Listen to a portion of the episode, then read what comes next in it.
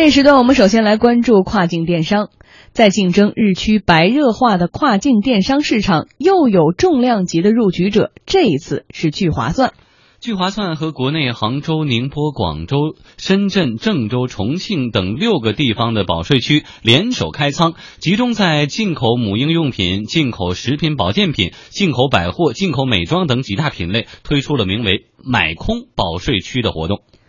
简单的对比了一下哈，我们的编辑，比如说花王的纸尿裤，某个型号两代产品的价格比其他电商平台是便宜几十块钱。德国爱他美八百克的罐装奶粉价格是一百七十九元，而在其他不少电商呢，一般都是超过三百元的。因为性价比很有吸引力。据了解，活动开场仅一小时，就有一万罐的奶粉、一万包的纸尿裤被抢购一空。哎，说到母婴用品的价格，老陶。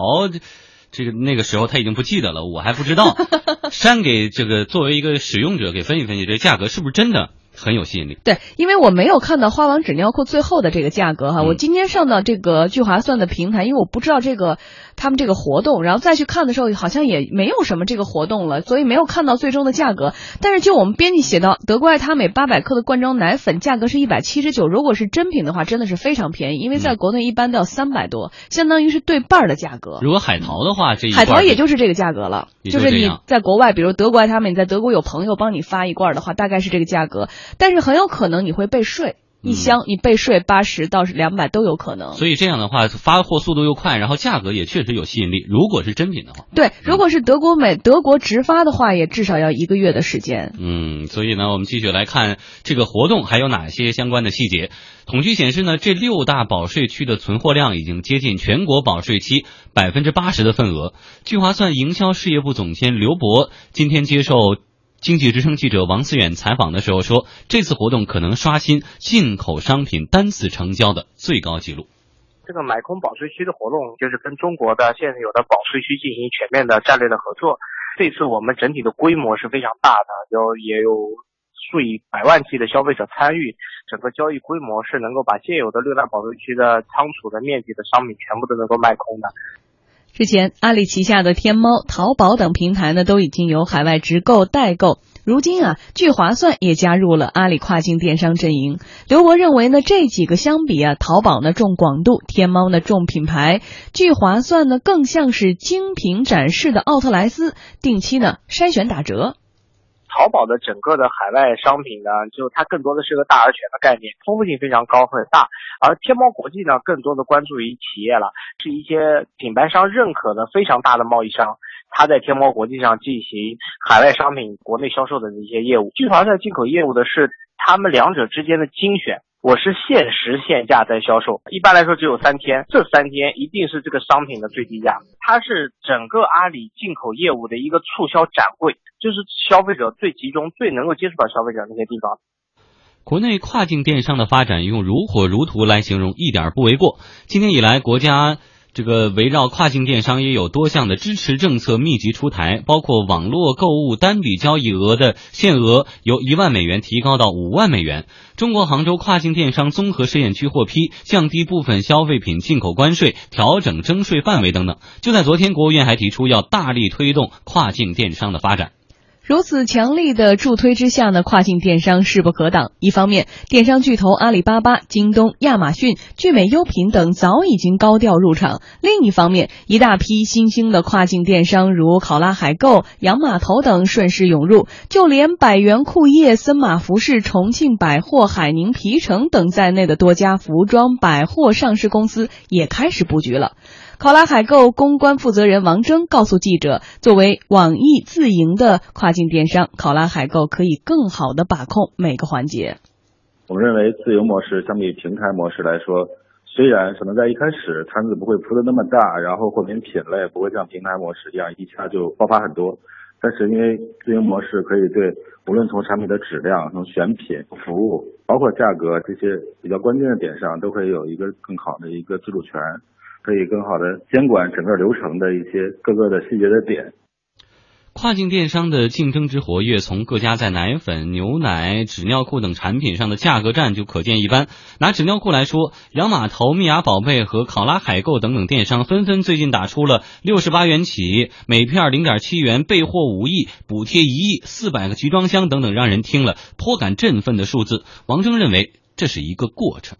其实目前的海淘的整个的用户的需求的最大的刚需是集中在母婴这一块儿。这也是为什么很多平台都现在扎堆在做，但是因为各个商家都集中在一个市场或者说一个品类的话，那就需要看哪一家的对供应链和对货源的把控的能力更强，谁的资金储备的更充足，包括谁的配套资源，包括用户，包括市场推广的这些资源更加的完善，在同质化竞争达到一个临界点之前，谁对市场的下一步的走向的预判更加准确、更加合理。并且能够相应的做出提前的布局，下一步才会取得一个更好的一个竞争优势。其实像我们现阶段的策略，其实也是在母婴这一块儿，但是我们在不断去试，包括像化妆品、日用家居、美食保健，包括一些时尚轻奢，我们都都在不断去试。对于激烈的价格战，聚划算营销事业部总监刘博坦言：“大家别把事情做小了，应该拓展更多的品类。”个别的一些平台的竞争导致这个事情，我个人觉得做小了，大家更多的集中在一些个别性的品类，尤其是纸尿裤、奶粉，就把它理解成你是比我多五块钱，还是我比你少三块钱。其实一个消费者他是社会性的，整个的生活中的境外商品的需求是非常丰富的，大量的消费者其实有很多商品是不知道也不了解的，我们必须要扮演一个消费者的窗口。在行业发展风风火火的背后，还需要解决人才的问题。刘博说，跨境电商对于人才的要求比较高，当下也颇有一些一将难求的意味。首先，你要对于电商的交易流程和交易平台非常的了解。本质上来看，它依然是围绕着电子商务和互联网的形式来服务于消费者，所以这是第一方面。第二方面，对于整个跨境的业务有一些了解，包括政策、流程，怎么样提升效率，行业里面的什么样子的保税区，什么样的物流公司，什么样子的报关公司合作，能够有最高效的方法。第三大块呢，我个人觉得呢，要求相对而言会高一点。不同的品类通过跨境的这种形式销售，其实它的售卖形式是有差别的。纸尿裤这种形式是快消品，像这样子的商品的整合售卖的形式，就需要一种新的方法，而不能用传统的方法，可能是几罐一卖，一箱一卖。不同的品类呢，售卖的形式是不一样的。所以我觉得更多的是对于不同的行业的深度的了解。电商专家陆振旺预计，未来几年跨境电商领域的人才需求会继续增加。复合型人才，一方面你要懂这对外的这种贸易啊，还要懂国外的这个具体到细分领域啊，比如母婴啊，哪些个供应商啊什么的，这些人才本来就是比较稀缺的。那这些人才的话，还要再了解一点电子商务的一些原有的这个这个是非常少的这方面的人才，这些人才可能都要被各个大的电子商务公司来争抢。另一方面呢，整个的培养还是需要一个过程。原有的那些做贸易的那些专家适应电子商务也需要一个过程。在未来在两三年的时间里面，肯定是非常稀缺的。嗯，不知道老陶是不是关注这次聚划算的这个买空保税区哈？我看到它主要是四个品类，其实简单来讲，好像主要就集中在女人和这个孩子。呃，深刻的表现了这句话：女人和钱孩子的钱最好赚。从那个开始了一第一个小时就能看出来，一抢而空啊！而且舍得花钱。呃，主要是原因不仅仅是舍得花钱，也不仅仅是女人孩子，就觉得这方面呃国外的质量会更好一些，尤其像奶粉，尤其像纸尿裤，因为这个对于孩子的成长过程来说，它。是比较重要的，嗯，特别是我们说纸尿裤，因为现在的父母都是用这种纸尿裤来带孩子，因为像我们那个年代，可能还会用一些尿片啊、尿布啊之类的来替代一些这种这种这种纸尿裤，只是外出的时候来穿。而现在的这种家长，基本上在平时都给他穿着，不给他洗。而且我就是深有感触的是，我的孩子刚刚一岁，现在呢，我基本上已经说通了我妈、我婆婆以及我姥姥。本来我姥姥都是非常抵制的，说多难受啊，但是后来她。通过这个慢慢使用之后，比如说我们刚说到日本的花王纸尿裤，真的是就是尿完之后那个表面都是干爽的。我姥姥说都不可思议，这是怎么回事？让他们真的拆开去看，然后里面是那种颗粒状的那种小的那种小球球，不知道是什么东西啊，具体这个材质就搞不懂了。有吸附能力的这种这种这种产品，所以现在就是越来越多的这种需求会越来越大，而这些东西恰恰是国内相对来说比较弱的一项，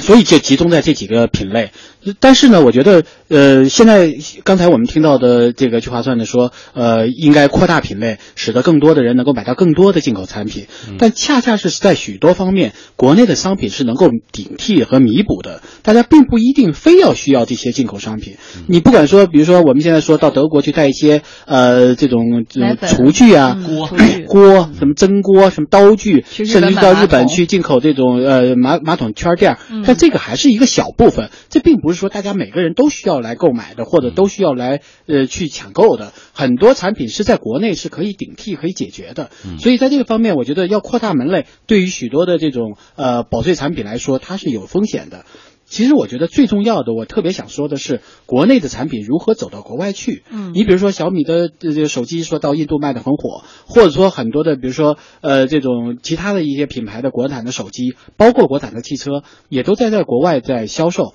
其实我们还有很多在国内生产的这种产品质量也比较好的，国外也比较需要的。其实我觉得更多的应该用这种方式来解决我们的产品出口的问题。嗯，因为现在呃我们确实很多的，我们现在买呃奢侈品也好，或者买国外的这种海外的呃代购产品确实比较多，大家也愿意觉得这种质量很好。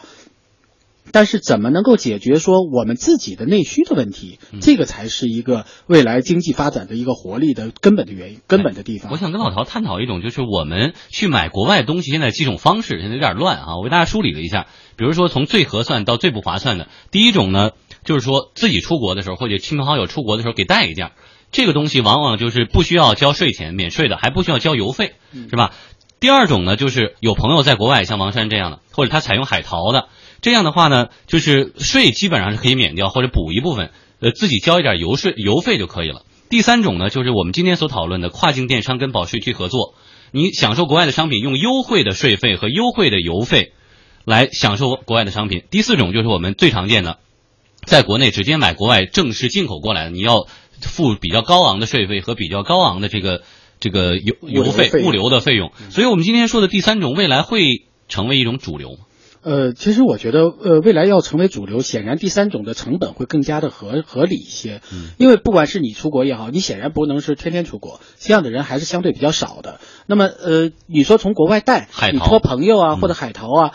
一个是价格会相对比较高，另外一个，如果你掏一直在托朋友，那这个事儿也不能很长久的持续下去。所以我觉得像现在用保税区的方式，用用这种方式来来购买这些进口产品，特别是一些日常所需要的进口产品，既是量也比较大，同时呢又是一个就是你比较常用的，而且基本上买国外的产品会比较多的这么一个一类产品，用这种方式显然是最合理、最合算的。所以我觉得这个这个市场应该是一个逐渐扩大的市场。对，而且我觉得在这件事情上呢，还有两点值得去探讨的是，就像刚才我们采访到聚划算营销部的这个总监他讲到的，说我们别把事情做小了，每个这个竞争的这几个门类都没有什么差别，就是母婴和女人的那点事儿。然后呢，你多五块钱，我少三块钱，其实我们还有更多的可以进口的这个渠道，或者是把眼界放宽一些。国人是有需求的。另外就是我们要怎么做强自己出口的问题。还有最后一点就是说，呃，我们说这个就业难的时候，你看现在是一将难求啊。对于这种复合型的这种跨境电商领域的人才，这是不是也是一个很好的思路呢？